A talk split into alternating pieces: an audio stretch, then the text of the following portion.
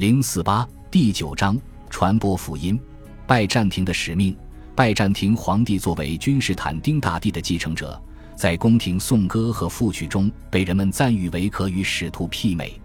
上帝选择皇帝而非牧首或者任何其他教会人士来宣传福音，使罗马世界的所有居民皈依基督教的做法是一种有用的政治后盾。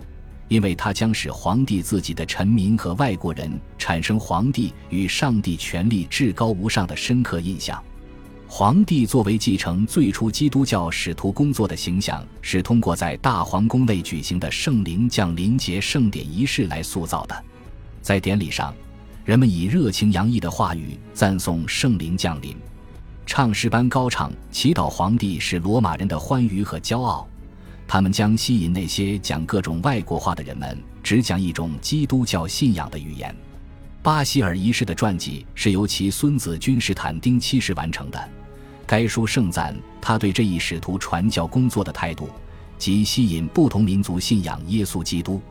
正是人们的这种认识，使得皇帝成为推动传教工作的关键。不仅仅是在这类皇帝的传记中。而且在大量有关拜占庭籍传教士的圣徒传记中也有类似记载，其中众所周知的是君士坦丁、希里尔和美多迪乌斯兄弟俩的传记。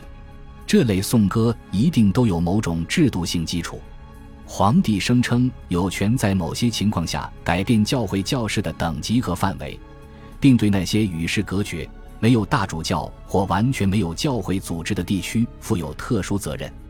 黑海北部以外地区的情况就是如此。从古代晚期以来，这里就是野蛮民族不断出现的地区，处于骚扰拜占庭帝国位于克里米亚各港口和帝国在巴尔干半岛领土的民族名单之上。人们一定希望皇帝能够高度关注此事，使这些北方民族皈依基督教，即使只是将此当作消除其侵扰的手段之一也行。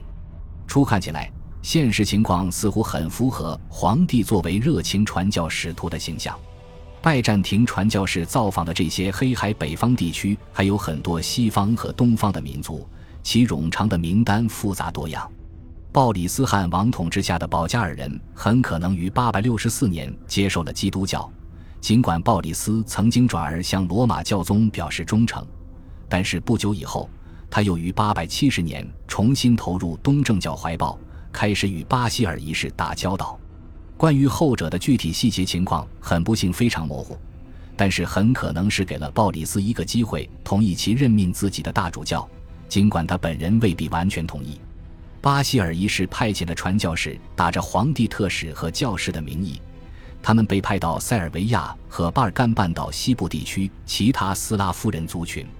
君士坦丁·希里尔作为真正的学者和皇帝的官员，于860至861年被派往哈扎尔人汉王的朝廷。他和他的兄弟美多迪乌斯在两三年间深刻阐释了福音，并为使摩拉维亚大公拉斯迪斯拉夫及其臣民能够读懂福音书而将其翻译成斯拉夫语。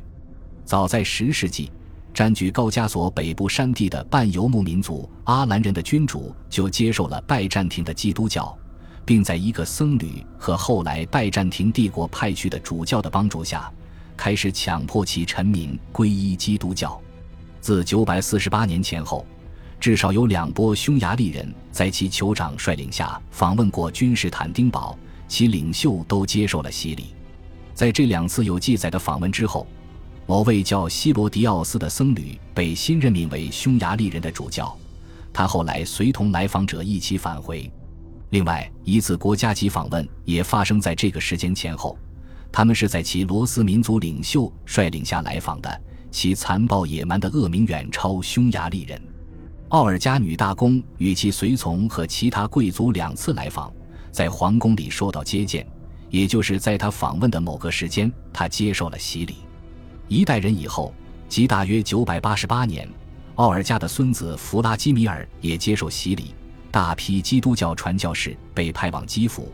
根据消息灵通的阿拉伯作家记载，他们是些牧首和主教。弗拉基米尔按照皇帝巴西尔二世的名字给自己取了个基督教名字，而奥尔加的教父则是君士坦丁七世。他还依照皇帝妻子的名字为自己取名为海伦娜，以此作为教名。同样，鲍里斯汉王也根据当时拜占庭皇帝米海尔三世的名字，给自己取名为米哈伊尔。拜占庭人不允许皈依的民族忘记他们是后者的恩主。每一位保加利亚继位君主都是当时拜占庭皇帝的教子，这种观念弥漫在写给他的书信的字里行间。在写给阿兰人君主的书信中，也以同样的口气提醒他受恩惠于皇帝，并在精神上依赖皇帝。有些传教活动促进大城市教区的发展，并最终推动向更偏远地区的第二波传教。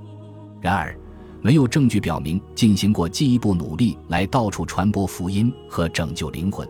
也没有出现与皇帝自诩的使徒角色相符合的活动。在七至九世纪初的任何时间里，皇帝似乎并没有主动推进任何重大的传教活动。利奥五世曾于八百一十六年试图请一些保加尔人使节参加基督教崇拜仪式，以此加强他和他们刚刚订立的合约。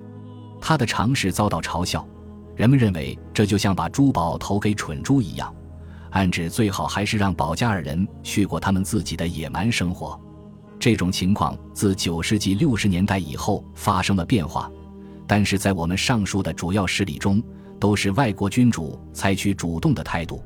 他们要求皇帝派遣能够深刻阐释基督教信仰的教师，或能够着手帮助他们建立宗教组织的高级神职人员和教士。